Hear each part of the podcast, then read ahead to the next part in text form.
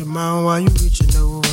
Keep your chickens close and your rubbers closer, cause she might change your mind while you reaching over. Keep your chickens close and your rubbers closer, cause she might change your mind while you reaching over.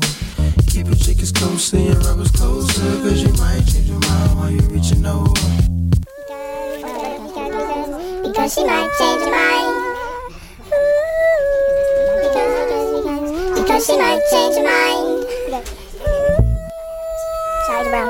Uh-huh. Because she might change her mind.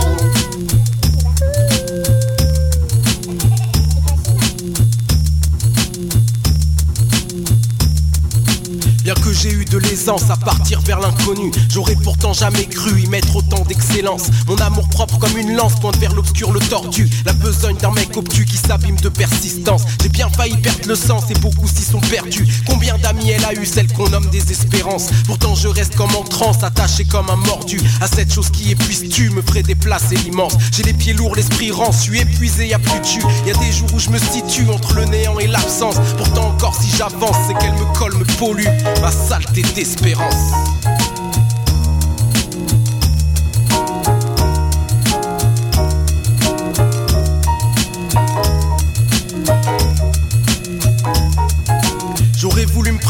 Entre divan et télé, mais y a la sueur qui coule et les idées qui dérangent. La sueur noie les idées et je reste un peu lassé. Mais bientôt une vague me saoule, m'aspire, me noie, me démange. Le monde s'est laissé régler, les foules sont. Ici Alex Nevsky et Pascal Bussière. Porte-parole pour une deuxième année du festival Vue sur la relève, présenté par l'Auto-Québec en collaboration avec Québécois. Du 2 au 12 avril, la 19e édition de Vue sur la relève envahira avec passion le Lion d'Or, le Cabaret du Mylène, le Jésus et la Salarossa. 38 spectacles marqués par le désir d'excellence, de liberté, de rêve, d'audace et de passion. Vue sur la relève, un incontournable pour les amateurs des nouvelles tendances dans toutes les disciplines des arts de la scène. Découvrez ces artistes avant que tout le monde en parle. Billets à vue sur la relève.com. Les festivals Electra et Mutec lancent un concours de création audiovisuelle dans le cadre de leur 15e anniversaire. Vous avez moins de 30 ans et souhaitez participer? Vous avez jusqu'au 11 mai pour composer une œuvre audiovisuelle originale de 3 minutes inspirée du thème The Crystal Interface. Nos partenaires Moog Audio, Make Noise, Ableton, Modulate et MadMapper récompenseront les gagnants. Rendez-vous sur em15.ca barre oblique concours pour tous les détails. Vous écoutez Choc pour sortir des ondes.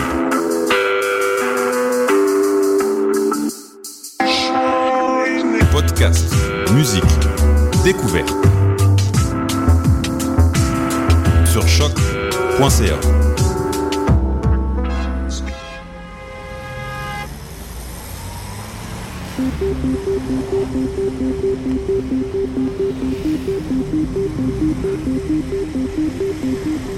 Bonjour à tous et à toutes.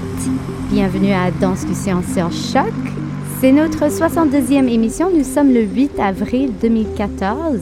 Puis nous sommes euh, des femmes autour de la table. Alors, l'équipe Danscussion au complet pour une première fois depuis un moment. Allô, Maude? Bonjour. Bonjour, Clara. Salut.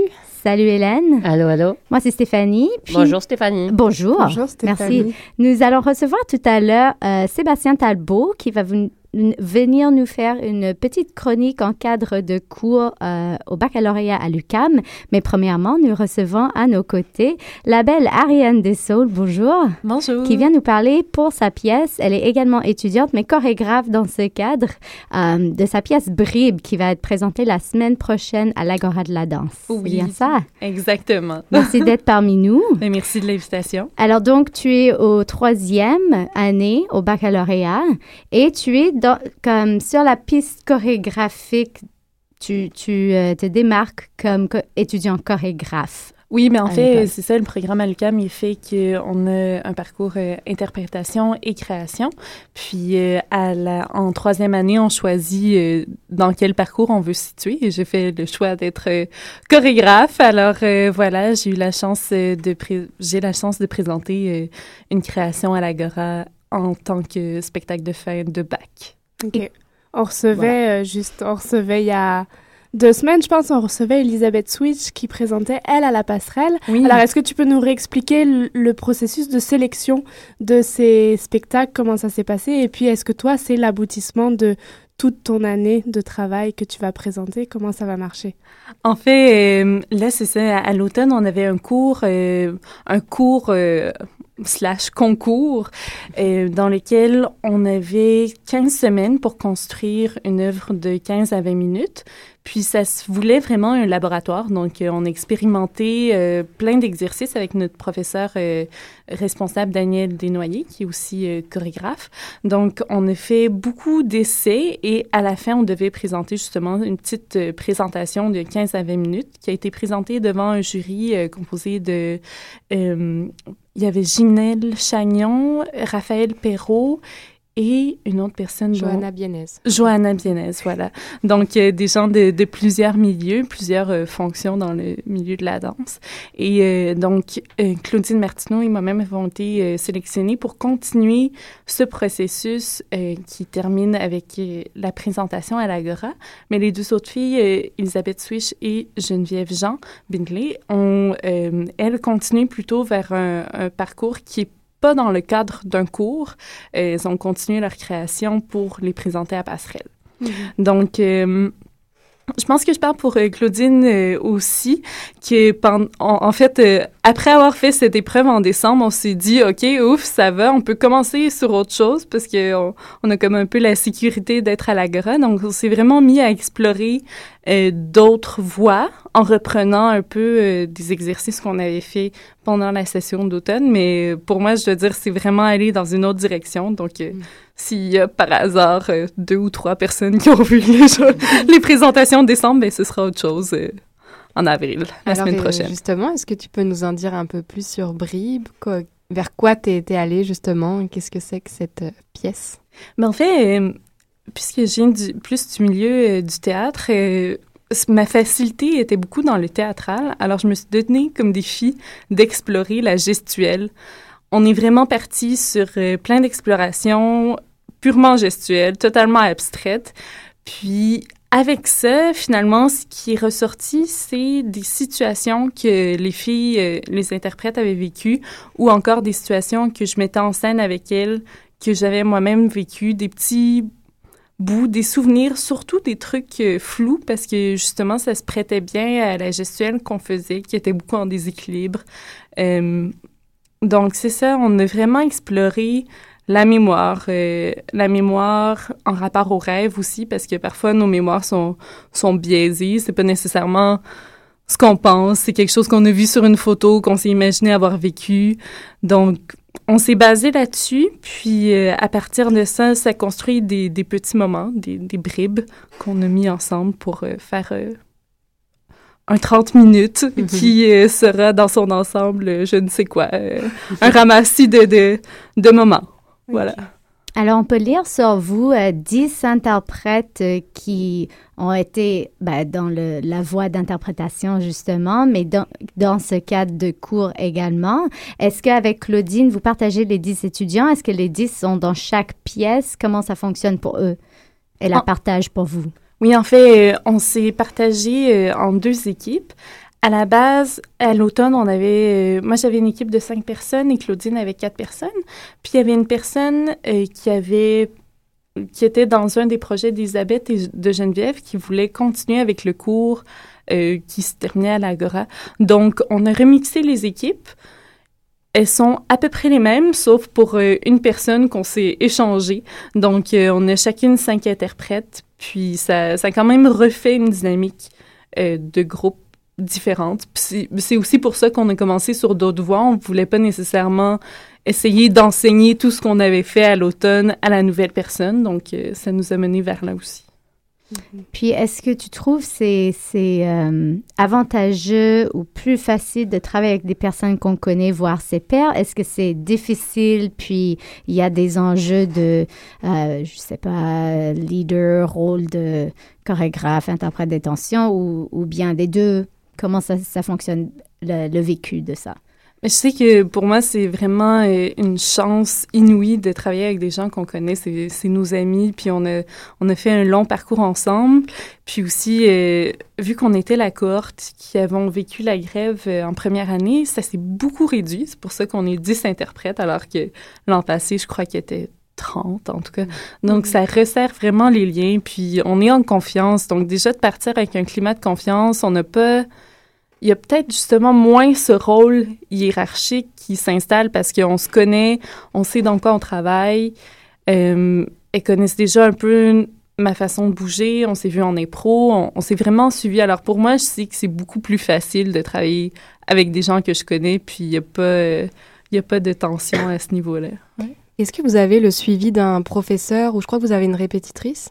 Oui, euh, on a les deux. En okay. fait, il y a Daniel Desnoyers qui continue, continue. à, à, nous chapeauter dans, dans ce projet-là mm. et va beaucoup agir comme conseillère euh, au niveau de la production, mm -hmm. savoir comment est-ce qu'on communique avec euh, la personne des éclairages, mm -hmm. quel genre de d'échéancier il faut suivre. Il y a aussi euh, Alain Bolduc du département de danse qui agit comme directeur de production, euh, puis qui nous donne justement des échéanciers euh, parce qu'on on gère à la fois la création avec les interprètes, mais il y a tout le côté de production euh, dont nous sommes aussi responsables.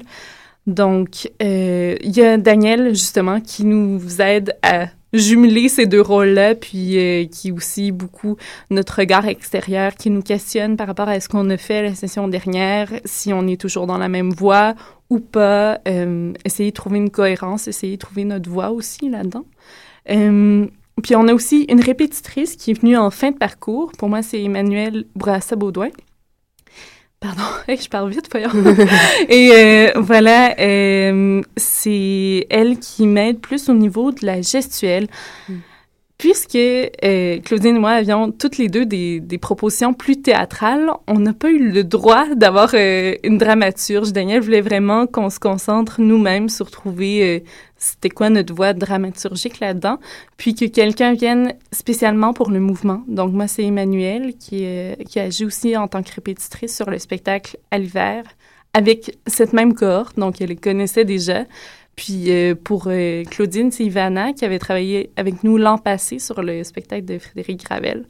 Donc, c'est vraiment des gens euh, qui ont côtoyé. Moi, j'ai jamais côtoyé Emmanuel, mais c'est une nouvelle collaboration. Puis, j'ai absolument pas son œil quant à la dynamique, à savoir qu'est-ce qui fonctionne pas dans le mouvement de telle personne. Mm. On le voit, mais souvent, de mettre en mots, mm. elle a énormément d'expérience. Alors, c'est vraiment un gros plus pour nous. Mm -hmm. Et comment as-tu, parce que tout le long du bac, est-ce que c'était déjà choisi que tu serais en création en fin de parcours ou est-ce que c'est quelque chose qui est ressorti à travers tes études? Quand est-ce que tu décides comme étudiant que tu voudrais être chorégraphe et non interprète ou enseignant? En fait, euh, pour moi, je voulais faire les deux. C'était clair au début de, de mon parcours que je voulais faire les deux. Puis, au fur et à mesure du parcours, j'ai réalisé que c'était pas possible. en fait, le, le, programme est fait qu'il faut, euh, il faut faire un choix au final. Puis je me suis dit que le fait de faire le spectacle à l'Agora, c'était vraiment une opportunité euh, incroyable de de visibilité, mais aussi de vivre un processus dans une grosse salle. On s'entend, l'Agora, c'est quand même euh, une des grandes salles à Montréal. Puis euh, je sais pas en tant que en tant que chorégraphe de la relève, c'est quand la prochaine fois que je vais y être. Donc c'est c'est un peu ça qui me fait choisir le parcours chorégraphie euh, parce que ben, j'avais déjà un intérêt pour la chorégraphie puis la mise en scène en général. Donc euh, c'était un choix qui s'est fait finalement sur euh, quelle opportunité je préférais, si je préférais avoir plus de, de visibilité, entre, entre guillemets, là, on s'entend, euh, en tant qu'interprète ou en tant que chorégraphe. Puis je me suis dit que c'était une belle expérience à vivre. C'est un aboutissement, c'est un point final, mais peut-être pas le dernier à ton passage à l'UCAM. Peut-être maîtrise, doctorat oui. après, on sait pas.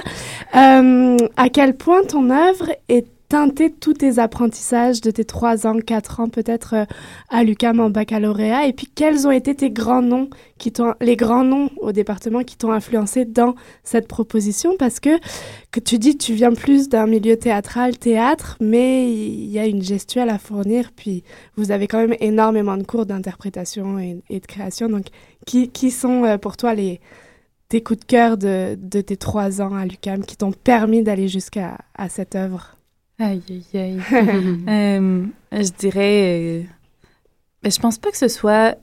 Je, pense pas que ce soit une ou des personnes. Je pense que le parcours que j'ai fait à l'UQAM a fait que j'ai absorbé certaines expériences, certaines euh, expérimentations, improvisations. Surtout l'improvisation d'enfants. On a quelques cours d'impro et d'écriture chorégraphique qui nous permettent de trouver c'est quoi notre façon de bouger personnelle. Mhm. Puis je pense que c'est vraiment euh, un des trucs qui m'a beaucoup marqué parce que j'essayais pas de reproduire une forme parce que justement, euh, vu que j'ai pas fait de la danse depuis que j'ai 5 ans, au niveau de la forme, euh, je réussis très mal une pirouette, disons. Alors, euh, c'est pas dans la reproduction, mais c'était d'essayer de trouver la dynamique dans ce que je faisais. Puis, à ce niveau-là, tous mes cours m'ont aidé à clarifier le mouvement, euh, puis à, à, trouver des dynamiques, trouver les modulations aussi euh, qui étaient possibles là-dedans. Et comment te... Oh, pardon, t'avais pas fait... Ah non, c'est, j'allais dire que, voilà, je, je pense que c'est le, le, total du parcours. Mhm. Mhm. Mais c'est sûr que d'avoir vécu l'an passé le processus avec Fred, ça teinte beaucoup. Mm. C'est- En fait, c'est le seul processus chorégraphique qu'on a vécu, en tout cas pour ma part, euh, semi-professionnel, là, on, se le dit. Alors, euh, c'est, la seule façon de fonctionner en danse que je connaissais. Alors, ce que j'ai fait, j'ai jumelé un peu ce que j'avais vécu là, puis mes expériences en théâtre, puis j'ai essayé de bidouiller quelque chose, une nouvelle euh, façon de fonctionner, mais c'est sûr, on est beaucoup en exploration, puis je, je pourrais jamais dire, bon, j'ai trouvé ma façon de fonctionner. Euh, quand je veux faire une danse, une chorégraphie, je la fais comme ça, comme ça, comme ça.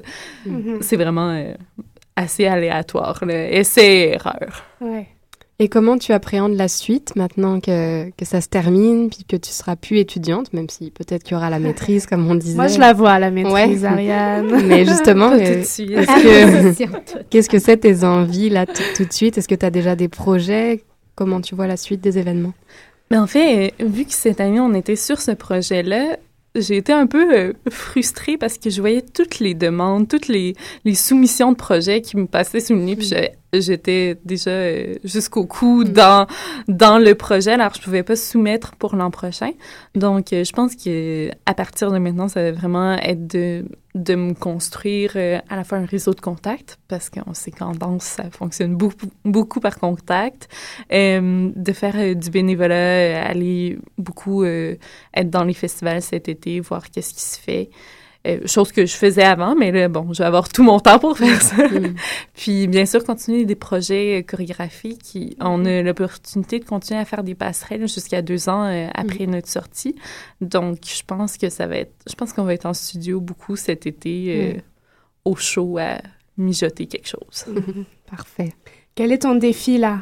On est à une semaine à peu près de, de la présentation, les premières présentations qui auront lieu le 16, du 16 au 19. Puis là, quel est le, qu'est-ce qui reste à faire? Le défi, aïe, aïe, aïe.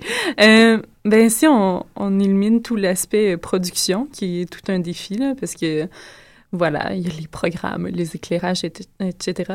Euh, ben, c'est de, de rendre la chose cohérente, parce qu'on n'a pas eu beaucoup de, d'œil extérieur, de yeux extérieurs pendant notre processus. Puis, euh, c'est de voir si quelqu'un de l'extérieur arrive sans avoir vu tout ce qu'on a fait avant, est-ce que ça reste compréhensible, lisible?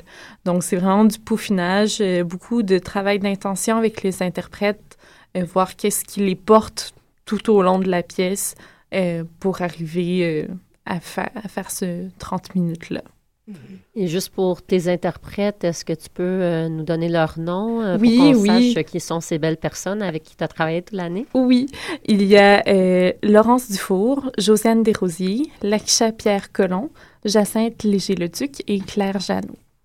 Yes. Super. Toute une belle gang. Oui, c'est vraiment, c'est vraiment des perles. En tout cas, je pense que ça va être deux très bons shows parce qu'on a des interprètes incroyables et absolument généreux. Je, je dirais, ils sont euh, elle et il. Il y a un garçon Ouais. dans l'équipe de Claudine, ils sont totalement là. Puis je pense qu'ils ont aussi beaucoup confiance en nous et nous en eux. Donc, euh, je crois que c'est quelque chose qui se sent au final, euh, à la fin d'un processus en représentation, si l'énergie de groupe y est ça ajoute déjà quelque chose. J'ai une petite question, ça, ça vient de popper là, mais on peut voir un, un- comme un teaser de ta pièce ou est-ce que mais deux. Antoine Turmine apparaît dans, dans cette pièce, donc je me dis est-ce que vous avez croisé vos deux esthétiques dans un teaser? Tu peux peut-être donner le lien d'ailleurs euh, pour que les gens euh, euh, aillent là-dessus, mais je pense que c'est Vimeo, tu tapes euh, Bribe, Ariane Dessau, puis tu tombes dessus, je pense, ou Oui. Lucam. Mais c'est Brib et English Will Follow. On a décidé de faire une bande-annonce pour le spectacle, comme on ferait une bande-annonce pour euh, euh, un spectacle cinéma, euh, une nouveau, new release. Donc, on a fait en fait des extraits de chacune, puis c'est plutôt le monteur qui a créé quelque chose qui se tenait avec ça. Puis, je trouve que ça se tient. En Mais en cas. gestuel, c'est très similaire toutes les deux avec Claudine. Oui, les moments choisis, parce que justement, euh, pour le teaser, on essayait des trucs plus gestuels. Puis Claudine travaille beaucoup sur le détournement, donc une certaine durée. Donc, sur un teaser de deux minutes, c'est difficile d'installer la durée. Alors, on a fait les, les moments gestuels de Claudine et les miens. Puis c'est vrai que les interprètes ont interprété les deux euh, gestuels. Ok. Et puis, est-ce que tu peux juste nous donner le titre de Claudine, puis peut-être un aperçu de ce que tu sais Oui. de sa pièce? Euh, Claudine, sa pièce, c'est English Will Follow. Et puis, elle travaille beaucoup sur le détournement. Euh, elle travaille aussi avec des, des trames inspirées du cinéma. Euh, je sais qu'elle a un ton un peu vraiment sans prétention. C'est, c'est, ils font un spectacle pour vous. Les interprètes sont devant les spectateurs, leur disent bonjour, et puis ils vont leur faire un petit show, comme un peu comme des enfants amèneraient leur, euh, leur table et disent c'est un théâtre. Donc c'est un peu dans cette idée-là, je crois. Mais là, je ne vais pas trop en dire parce qu'elle n'est pas là. Je pense qu'elle va pouvoir beaucoup mieux euh, décrire son projet. Ouais, on la recevra. Et là, euh, si tu avais, après tout cela, parce que quand même, comme tu as dit, l'Agora, c'est une des grandes salles euh, à Montréal, mais pour toi, est-ce que tu as des buts, as une vision utopique euh, d'où est-ce que tu aimerais être euh, ici il y a cinq ans? C'est quoi, c'est quoi tes plans après? On sait que tout de suite après, il va y avoir un down, mais tu te vois où? euh? Pas Ouais. forcément. Dans cinq ans. Dans cinq ans. Mais euh, ben, en fait, là, c'est sûr, euh, j'aimerais faire euh, passer les festivals, Zonoma, Oftea, soumettre aussi à Danse Buissonnière, à Tangente, donc faire les, les petites salles, mais aussi euh, j'ai une amie avec qui j'ai collaboré sur un, un projet danse-théâtre, euh, Suzanne Valère-Nollet, puis euh, on s'est dit que peut-être pour ce qu'on fait, qui est de l'ordre du labo, de l'expérimentation, ben peut-être qu'on est mieux de juste trouver une salle nous-mêmes, la louer, essayer de convertir des gens, puis euh, ensuite on, on se lancera parce qu'on on s'entend que c'est un milieu très compétitif, puis il y a beaucoup de demandes pour peu, peu de place dans une programmation. Donc, euh, ça, ce serait pour l'instant. Puis pour plus tard, mais c'est sûr, j'aimerais aussi euh, interpréter. C'est un aspect que j'ai, euh, disons, j'ai été beaucoup assise cette année et ça me, ça me démange. Alors, je vais continuer à me former, faire les classes, puis des auditions aussi, j'imagine. Mhm. Donc, si on veut retrouver Ariane Dessau, parce qu'il faut la quitter pour euh, qu'elle parte en répète, justement. Et oui. Mais si on veut retrouver Ariane, ou du moins son bébé, c'est la semaine prochaine de 16h, de, de 16h, du 16 au 19 avril, à l'Agora de la Danse, à partir de 20h, si je me trompe Tous pas. les soirs, oui. Tous les soirs. Mercredi ou samedi. Donc, c'est partagé entre Ariane et Claudine Martineau. Merci Oui. Ariane d'être venue. Merci à vous. Merci. Nous donner une bribe de ton Oui. spectacle. tu vois. Vous écoutez Danscussion sur Choc.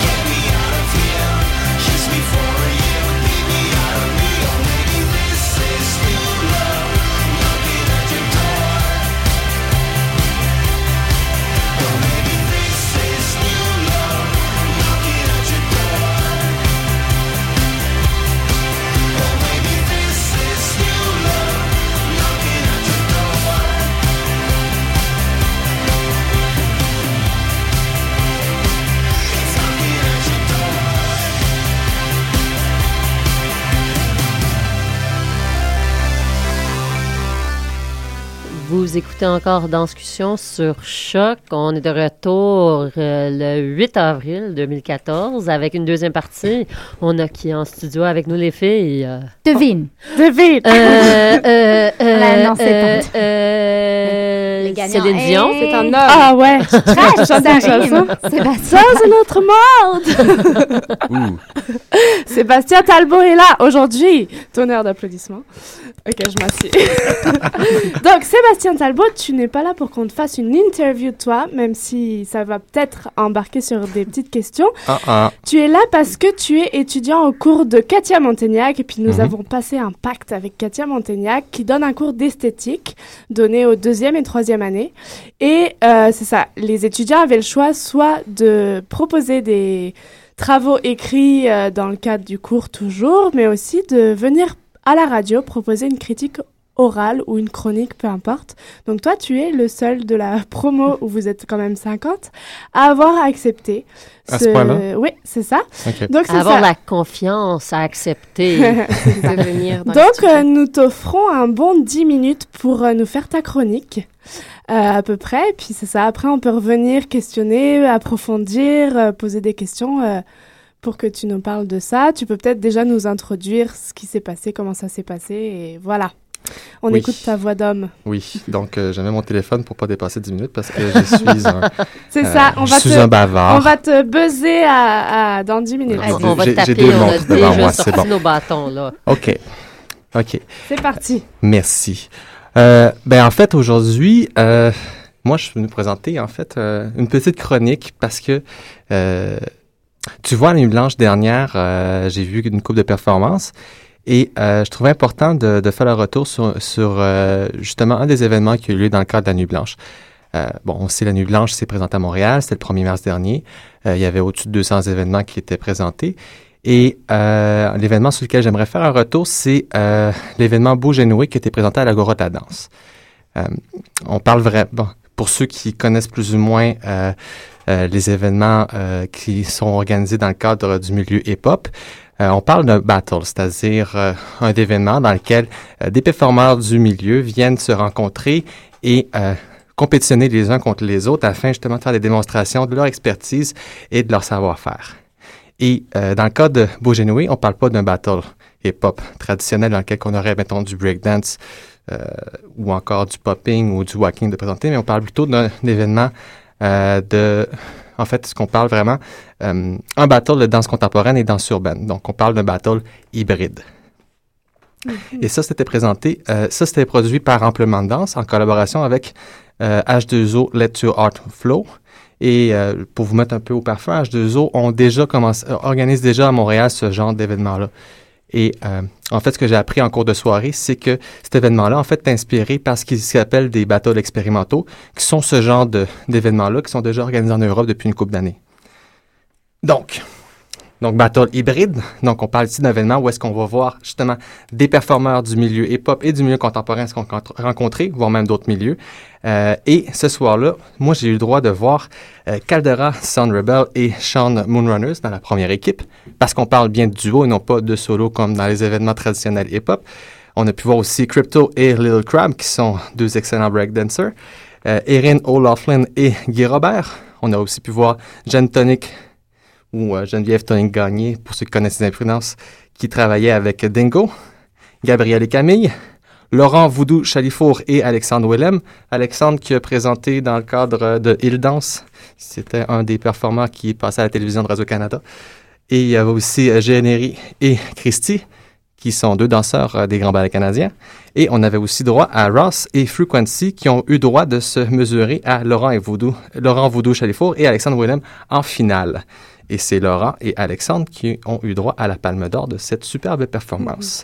Et les juges, pour départager les équipes, étaient Estelle Clarton, Ismaël Moaraki et Bibo Samsung. Donc déjà là, on voit qu'il y a un parti hybride, c'est-à-dire Estelle Clarton, c'est une chorégraphe contemporaine établie. Ismaël Moaraki, c'est un, c'est un gars qui vient du milieu contemporain, qui est maintenant produit des événements qui sont plus proches de la danse contemporaine, mais qui utilise vraiment son parcours en danse urbaine. Et c'était bien sûr fait sous la gouverne de DJ Nance qui nous a proposé un- de superbes ambiances musicales. Donc ça, c'était la soirée auquel que j'ai eu droit. Maintenant, je vous mets en, pa- en- en garde. Moi, c'était la première fois que je voyais un battle de toute ma vie. Je savais que ça existait, euh, mais euh, comment dire, je suis quelqu'un qui vient de l'UQAM, je fais ma formation dans un cadre académique. Donc, les événements que je suis habitué de voir, c'est des événements plus traditionnels, c'est-à-dire j'achète un billet, je rentre dans une salle de spectacle et on m'offre une performance et habituellement, les danseurs sont payés, contrat CSST et etc., etc. Bon. Déjà, petit anicroche, le spectacle est censé commencer à 9 h. Et moi, je suis un mauvais spectateur. Je suis assis dans la salle depuis 9 heures et il est 10 heures quand le spectacle commence. Et ma, frustration à moi, c'est que j'avais des amis qui présentaient dans un autre cadre. Et là, je regardais mon, agenda, j'étais comme, je vais pas avoir à choisir entre la finale de cet événement-là et mes amis. Je, serais trop frustré d'avoir à faire. Mais bon, ça s'est réglé en cours de route. Et du coup, ben, ça me, je sais pas, je veux dire, dans ma tête, je me suis posé la question, est-ce que c'est vraiment un événement professionnel? Je suis quand même dans l'agora de la danse, il y a des éclairages professionnels, je vois toute l'équipe de l'agora autour de moi, mais ça commence pas à l'heure qui est indiquée. Bon, on met ça de côté. Après ça, les performances comme telles commencent, et là, je suis complètement chaviré, je suis tombé en amour avec plusieurs performeurs. Euh, si je peux vraiment euh, donner un... euh, euh, mon coup de cœur par rapport à ces performances-là, j'aurais tendance vraiment à saluer le travail de Frequency qui a vraiment développé, à mon avis, une, signature de mouvement qui est assez unique.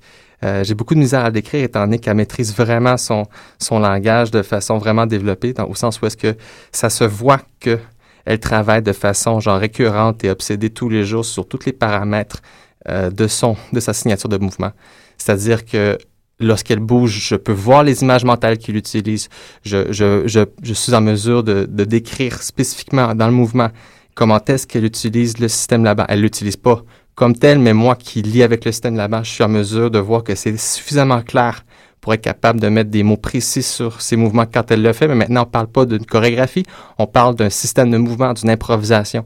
Et c'est ça aussi qui est important de se rappeler de ce genre d'événement-là c'est que ce sont des improvisations du début à la fin. On n'a peut-être pas droit à la clarté spatiale euh, de l'improvisation qu'on verrait par exemple chez les imprudences, mais on a vraiment plutôt droit à des signatures de mouvements uniques et développées et développées à la sueur de leur front sur des longues heures. Si je prends par exemple le Monster Pop qui nous a, qui, nous a parlé euh, dans le cadre euh, d'un stage que j'ai pris. Dans son cas, lui, sa signature de mouvement, il l'a développée à raison de 4, 5, 6 heures de répétition par jour, tous les jours, dans un lieu où est-ce que le propriétaire lui prêtait les clés quand lui partait puis que c'était fermé, pour montrer à quel point ce genre de praticiens-là peuvent être obsédés par des petits détails et pratiquer, pratiquer à longueur de journée. Et c'est aussi pour ça que ce genre d'événement-là est important. C'est-à-dire, c'est à ce moment-là que les praticiens de ce milieu-là viennent se rencontrer et mettre à l'épreuve justement euh, ces heures de travail-là pour justement se retrouver en état de performance et trouver de nouvelles choses. Maintenant, pour revenir à l'événement Beaugenoué, ce qui était aussi euh, important de, se rappeler, c'est qu'on n'a pas juste droit justement à cette signature-là de mouvement du milieu hip-hop, mais on avait droit vraiment à un métissage avec des mouvements qui sont plutôt issus du milieu contemporain. Si je parle, si je repense par exemple euh, à la dernière performance de Laurent euh, Voudou-Chalifour et Alexandre Willem, ben on a eu droit à un mix de breakdance, de contact improvisation, mouvement contemporain et popping. Et tout ça, c'était vraiment amalgamé dans un seul, dans un, dans un ensemble vraiment, euh, vraiment bien construit. Et il mangeait complètement l'espace. Et il y avait vraiment une belle qualité de présence. Autrement dit, c'est des qualités que je plus retrouver chez les performants contemporains. Mais ici, je le retrouvais mixé à de la gestuelle hip-hop dans un contexte qui, qui, qui est plutôt de l'ordre de la culture justement urbaine, c'est-à-dire un battle. Et pour moi, ça, c'était vraiment un événement assez important pour... euh, euh, c'était vraiment un événement pour, euh, important pour ma propre mémoire, étant donné que j'ai pu voir quel potentiel il y avait de travailler dans cette veine-là qui est plus ou moins exploitée actuellement. Par contre, un truc qui me, euh, qui me, qui me chatouillait en cours de soirée, c'est quand que... eh, J'ai pas pris son en note. Euh, quand on a appris, par exemple, que les performeurs euh, n'étaient pas payés et que c'était seulement que le gagnant qui allait recevoir un prix. Donc, je vous rappelle, moi, je, je, viens du milieu contemporain et dans ma tête, c'est un spectacle à l'Agora de la danse. Je prenais pour acquis que les gens étaient payés, euh, ce qui n'est pas le cas. Mais en même temps, ça m'a assez allumé pour me, me, pousser justement à creuser plus. Donc, j'ai décidé, OK, je vais aller rencontrer Crypto. J'allais rencontrer euh, euh, Simon Ampleman qui, organise l'événement pour essayer de voir, OK, qu'est-ce que cette euh, bibite-là, si vous permettez l'expression, mange en hiver. Donc, j'étais voir Grégory Crypto Stellinger et j'ai aussi vu Simon Ampleman. qui m'ont expliqué un peu plus en détail comment est-ce que ce genre-là, ce genre d'événement-là était organisé. Par exemple, dans le milieu hip-hop, si je me fie à Grégory Crypto Sellinger, alias Crypto euh, comme nom de scène, euh, ce qu'il m'a expliqué, c'est qu'en général, dans ce genre d'événements-là, euh, normalement, dans le milieu urbain, c'est pas des événements qui sont rentables financièrement. C'est des choses qui sont organisées de façon bénévole par les gens du milieu qui le font vraiment de façon volontaire et gratuite. Et s'il y a de l'argent qui peut se faire, c'est strictement par la vente de billets et par les commanditaires. Et ça, ça ne paie pas les danseurs, ça ne paie pas les gens pour le nombre d'heures, c'est juste une compensation pour l'investissement personnel des gens qui prennent une initiative d'organiser ces événements-là. Puis ils le font parce qu'ils croient, parce que c'est ça qui fait en sorte que cette culture-là vit. Et ce que, ce Simon m'a expliqué, c'est que dans ce cas-ci, c'est l'Agora de la danse qui a pris une initiative, qui avait pas d'événement pour la Nuit Blanche ce soir-là, contrairement aux années précédentes où est-ce qu'elle recevait les imprudences, qui a été voir Simon Pleman qui a dit OK, on veut avoir un événement, on donne carte blanche, mais on a un budget limité parce que, de ce que j'en ai compris, il n'y avait pas de subvention pour cet événement-là. Donc, c'est vraiment l'Agora de la danse qui a pris de, l'argent discrétionnaire de son fonds de la poche et qui l'a mis pour organiser un événement. Et de ce que j'en ai compris, euh, a le fait de façon quasiment gratuite par rapport au nombre d'heures qu'il a investir, parce que vraiment eu à faire toute la coordination, aller rejoindre des gens du milieu et de rassembler toute une équipe pour que vraiment cet événement-là arrive dans un espace-temps défini. Et du coup, moi, je, me posais d'autres questions du genre, OK, bon, ils sont pas payés. OK, maintenant, est-ce qu'ils sont couverts par la CCST? Parce que moi, ce que j'ai vu comme performance, euh, c'est des professionnels. Je veux dire, j'ai vraiment un droit à une performance d'une qualité très élevée. même que parfois, je vais voir des spectacles dits professionnels et j'ai pas droit à ce genre euh, d'expérience-là qui, moi, à mon avis, euh, de mon point de vue très personnel, c'est, il y a juste des professionnels qui sont capables d'atteindre ce genre de niveau-là. Et pour moi, si un professionnel performe et prend des risques dans ce genre de contexte-là, il faut qu'il soit protégé. Puis ce que Simon me, rappelait, c'est que c'est un concours. C'est un concours, donc il n'y a pas de relation contractuelle entre les performeurs et euh, la personne qui organise l'événement. Et n'importe qui peut se présenter au concours parce que justement, c'est l'expertise et le savoir-faire qui est mis de l'avant en priorité. Et c'est pour ça que c'est important que ce soit ouvert à tout le monde. Maintenant, ce que lui a proposé, par contre, qui serait important de considérer, ce serait que le RQD ou euh, autre organisme fasse en sorte que la CCST couvre les professionnels qui participent à ce genre d'événement-là dans le cadre de leur entraînement. Parce que pour quelqu'un du milieu urbain, si je, peux me permettre d'utiliser ce terme-là ici, euh, c'est ce genre d'événement-là qui permet justement d'intégrer de façon proactive euh, les apprentissages qu'ils font à longueur de journée, à longueur de studio, euh, mais, mais de façon très créative, dans un état de scène qui est plus proche justement du contexte professionnel dans lequel ils vont avoir à travailler ensuite. Donc, est-ce que ce serait peut-être une bonne idée que la CCST couvre la participation à ce genre d'événement-là? C'est un débat qui est ouvert. Mais de façon générale, si je peux euh, boucler la boucle sur cet événement-là, euh, moi, je trouvais que je trouve que c'est une excellente initiative que l'Agora de la danse a pris ce soir-là. Au sens où est-ce que c'était la première fois que l'Agora de la danse présentait ce type d'événement-là. Si j'utilisais un terme grivois, j'aurais tendance à dire que l'Agora de la danse a été déflorée par la danse urbaine ce soir-là. Mmh. Et c'était vraiment très le fun à voir. Et juste pour vous donner en perspective, Marc Guillis présentait à 4 heures l'après-midi et le soir même, la, salle était complètement vidée. Il y avait une création d'éclairage de fête et les performeurs rentraient dans l'espace et ont pu euh, mettre feu aux, planches de la salle de l'Agora. Et pour la première fois, on a pu voir du breakdance en live à l'Agora de la danse. Et moi, je souhaite ardemment d'en revoir. Merci Sébastien.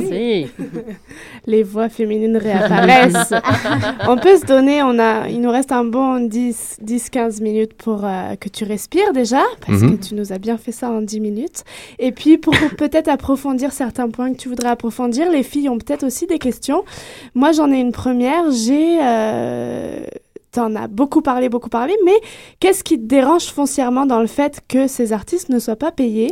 C'est le point, c'est un concours. Et puis, Hélène, je pense que tu pourras interagir vu qu'Hélène est une, une big girl quand même euh, assez importante mhm. à Montréal, mais c'est avant tout euh, une opportunité et une expérience d'artiste euh, que, que de, d'avoir pu faire ça. Et la Nuit Blanche, permettez-moi de vous rappeler que sans doute beaucoup d'artistes ne sont pas payés à cette soirée. C'est vraiment beaucoup bénévole, euh, la Nuit Blanche. Mhm. Donc, euh, à toi de, de, d'approfondir là-dessus. Puis, Hélène, tu pourras aussi nous parler de ces réalités économiques, Ah ah. financières des b-boys, des b-girls. Mhm. Voilà. Mais en fait, moi, je l'ai abordé parce que c'était une première réaction à chaud que j'ai eue. Je euh, Donc, toi, tu vois le show et puis c'est ça qui fait popper pas, euh, pas en tout de suite. le show. C'est, que en, en- en regardant le show, il y a, y des- il y a- il y a des discours qui traînent. J'ai des amis qui parlent dans mon dos et c'est des, et c'est des commentaires que j'ai entendus. Et, euh, et, et comme je dis, je le mets en perspective. Je suis, for- je, suis je viens de la, je viens du département de danse. J'ai été formé dans ce contexte-là. Euh, J'ai un background anarcho-syndicaliste et je suis euh, pour euh, euh, la revendication des interprètes pour que les interprètes aient droit aux meilleures euh, conditions de travail. Mais ça, c'est c'est sans mise en contexte. Et quand je et, et je sais pas si j'étais assez clair, mais je vais le répéter. Ça, c'était avant de mieux comprendre euh, ce type d'événement-là. Et je pense que tu l'as bien souligné. Mhm.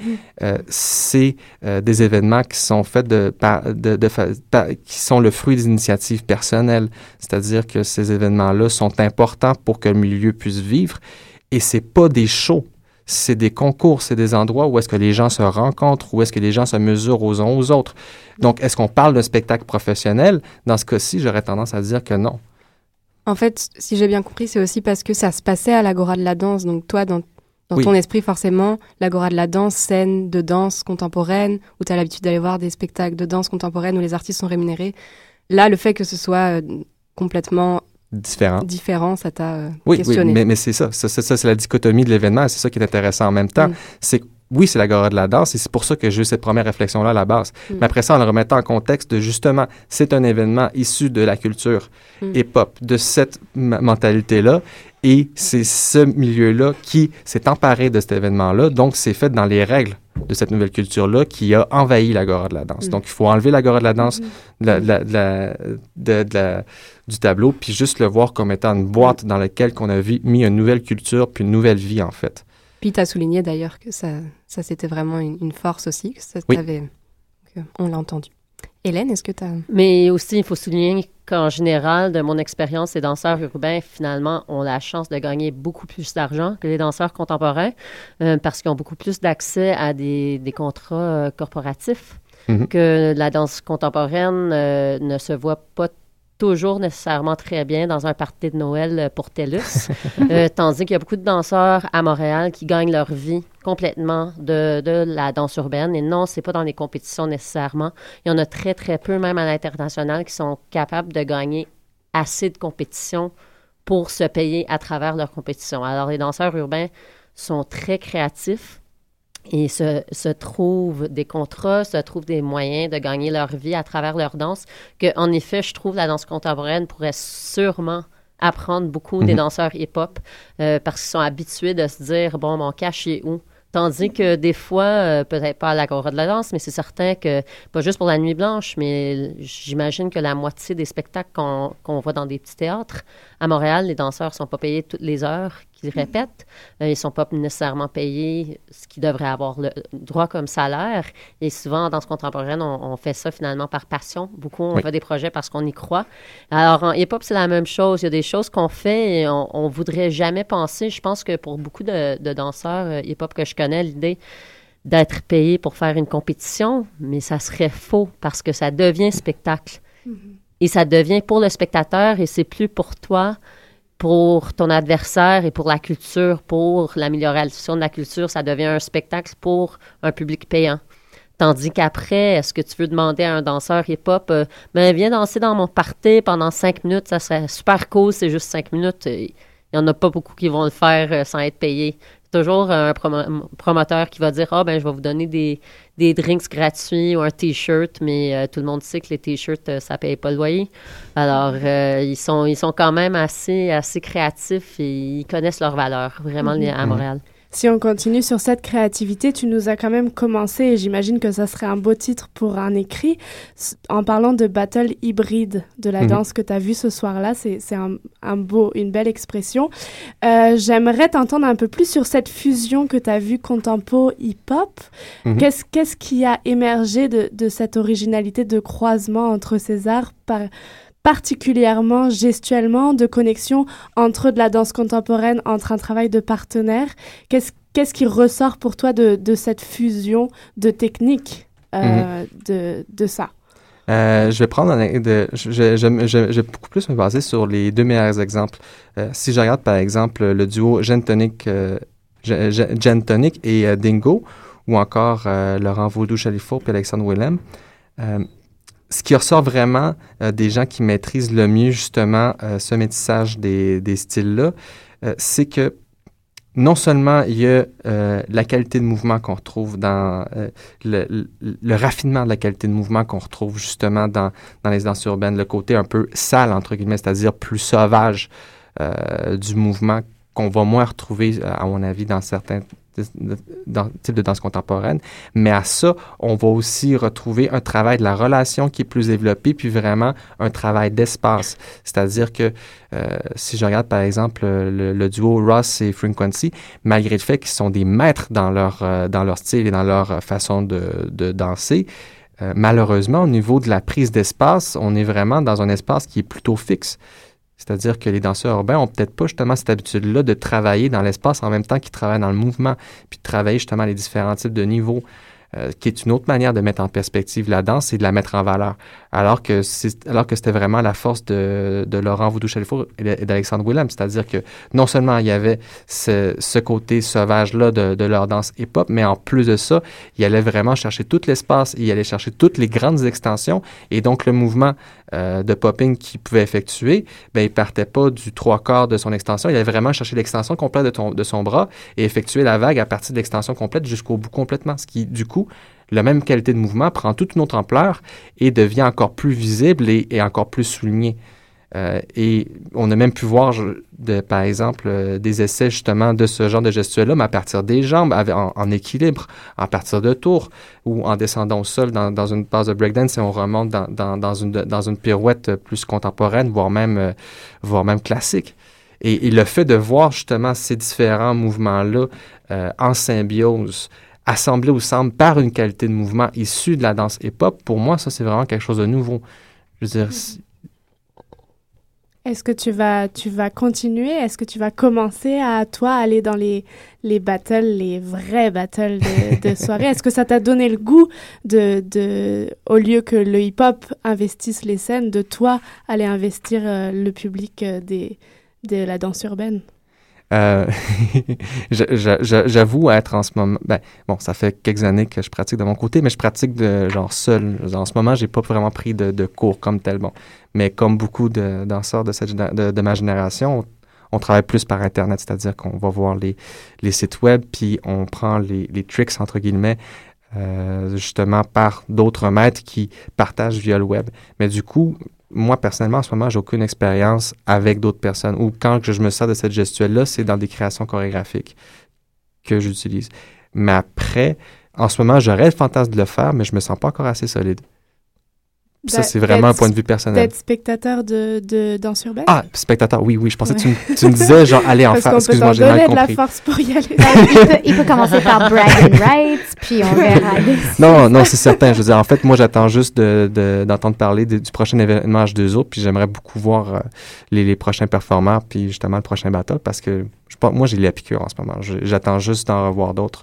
Mais c'est intéressant parce que c'est vraiment, c'est, je pense que c'est important de souligner que c'est, c'est des belles initiatives, puis c'est super important d'amener les deux cultures ensemble parce que c'est souvent des cultures de danse qui se courtoient pas énormément. Mhm. Mais il y a une vraie différence, une vraie, vraie, vraie différence entre un battle, euh, euh, soit à Urban Element ou dans un petit club, euh, et un battle qui se fait un petit peu dans le contexte d'un spectacle, dans une scène où on peut s'asseoir comme spectateur et être confortable dans un beau siège. Euh, il y a vraiment une grosse différence entre les deux mondes. Et je pense que c'est- deux mondes extrêmement importants. C'est deux façons de présenter cette danse-là importante. Mais c'est certain d'aller d'aller dans un petit club. Vraiment euh, trop chaud à 3 heures du matin, puis tout le monde tripe, puis voir un battle euh, raw, c'est une autre expérience. Alors, si tu as déjà faim, euh, je dirais, va manger parce que Montréal, là, la saison des battles s'en vient, puis il y en a quasiment à tous les week-ends pendant l'été. C'est ridicule. Euh, il y en avait deux, je pense, euh, deux différentes euh, la fin de semaine passée, puis c'est constant. Alors, euh, bref, et beaucoup des danseurs, ce qui est intéressant, c'est, mais c'est vraiment une belle observation, mais souvent en hip-hop, notre espace est limité, quoi. Et si tu dépasses ton espace, si par exemple tu dépasses, euh, tu franchis ton cipher et tu frappes Mhm. quelqu'un avec ton pied, mais tu perds automatiquement. Alors les danseurs Ah. sont très habitués de retenir leur corps dans l'espace et c'est c'est drôle que en le transposant dans un espace euh, qui a beaucoup de place, ils sont pas nécessairement capables de prendre toute cette place-là, tout cet espace-là euh, tout de suite. Alors, c'est une très belle observation de, de différence, quoi, entre une danse scénique, une danse participatoire de rue, où ce qu'on a, on a des esthétiques et des codes différents, et ça forme le corps et ça forme le mouvement d'une certaine façon ou l'autre. Et puis on peut souligner aussi, tu nous en parlais un peu Hélène, mais que cette, cette fusion métissage existe au sein même du département de danse, Mhm. que évidemment les étudiants sont en études de danse contemporaine, mais le soir, sous leur chapeau pour les connaître, pour, euh, je sais que vous les connaissez tous aussi, c'est des Axel Mounezero, c'est des, c'est des Marie-Reine Kabacha, c'est des Christina Paquette qui sont toutes des big girls et qui sont les graines, je pense, de la danse urbaine à venir aussi et je pense à surveiller mais au sein du département il y a toute cette veine qui est en train de fleurir et qui qui prend sa place donc Oui. On est habité par par eux et puis on c'est sûr qu'on les soutient nous c'est sûr mais mais je pense qu'il suffit juste d'ouvrir les portes puis ça va se croiser de plus en plus tout ce milieu J'aurais tendance à dire que c'est pas juste au département de danse. Non, c'est ça, mais c'est juste- c'est au plus proche de nous. Euh, à Concordia, ça fait plusieurs années qu'on voit passer justement des breakdance. Crypto, c'est- ça fait cinq ans comme moi qui fait son, son bac à, à Concordia en ce moment. Mhm. Mais, ça, ça- mais ça prend racine. C'est important de le souligner parce que moi, j'ai l'impression qu'il y a des choses qui sont sur le point de bouger, puis j'ai hâte de voir le résultat. mais ça bouge déjà. Tu peux tu peux aussi je pense faire une rétrospective puis tu vas voir euh, puis je pense qu'il y en a une ici qui, qui le sait que ça bouge déjà Oui, mais on le vit en ce moment. On n'a pas, le- on n'a pas le, le retour euh, critique encore pour être capable de voir ce qui se passe complètement. là. Et c'est c'est quand même, euh, c'est un gros changement qui s'est fait parce que moi, quand j'étais à Concordia, mais ça fait 10 000 années. euh, Au moins. T'es vraiment un dinosaure. Dinosaure. Derrière le micro. Euh, c'est certain qu'il n'y avait pas des danseurs urbains qui n'avaient pas de formation euh, en danse contemporaine ou danse classique qui seraient acceptés nécessairement. Moi, je connais beaucoup de danseurs urbains qui ont été refusés. euh, ça fait 10-15 ans à Concordia, à l'UCAM, parce qu'il n'y avait pas la formation requise pour faire un bac en danse. Tandis que maintenant, on commence à reconnaître le travail que ces danseurs là ont fait par eux-mêmes. C'est pas des danseurs sans formation, c'est euh, des, forma- des danseurs avec une autre formation, Mm. une formation qui amène vraiment quelque chose de différent à la danse contemporaine et qui peut nous donner peut-être un, un coup de pied dans le cul euh, qu'on aurait besoin pour faire brasser, bouger les choses un petit peu. Alors, moi, je vois une, une belle ouverture, en effet, dans les institutions qui commencent à reconnaître euh, les conseils des arts. euh, et les lettres du Québec, le Conseil des arts du Canada qui donne des subventions aux danseurs urbains. Ça, euh, juste pour le dire, moi, ma compagnie, c'était la première compagnie au Canada qui a eu une subvention pour euh, la danse hip-hop du Conseil des arts euh, du Canada. Et ça, c'était en 2002. Alors, ça Mhm. fait pas si longtemps que ça qu'on commence à reconnaître ces danses-là comme crédibles, quoi, ou valides dans le milieu contemporain. Alors, c'est le fun qu'on est rendu là, que c'est à l'Agora. C'est Mhm. c'est quand même... ça commence à bouger, là. Une belle progression. Merci Sébastien de d'avoir joué le jeu, d'avoir rempli ton exercice. À- on envoie le, le tout à Katia Montaignac Bon. qui, euh, il faut le savoir, euh, tu seras notée là-dessus. Et oui. Je sais. Euh, nous, on se Mais retrouve- donne-lui un A++. On se retrouve, nous, la semaine prochaine avec une, une émission spéciale 20 ans de la maîtrise, Oh. euh, avec des beaux invités euh, en vue. Donc, la semaine prochaine, mardi, euh, de 15h30 à 16h30. Et en attendant, sur danscussion.com, euh, on se quitte. Bye. Vous bye, écoutez bye,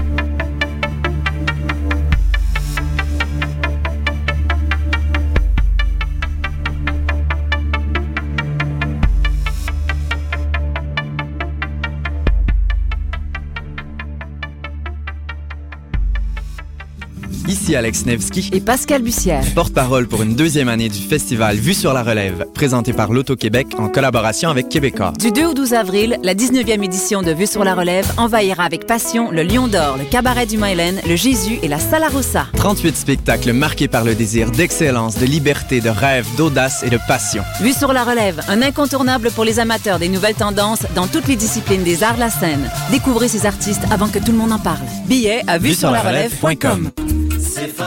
Les productions Nuit d'Afrique présentent la 22e édition du Festival de musique du Maghreb. Trois soirées tout en rythme et festivités aux couleurs de l'Afrique du Nord. Dimanche 16 mars, les chants kabyles de Berbania au Club Balatou.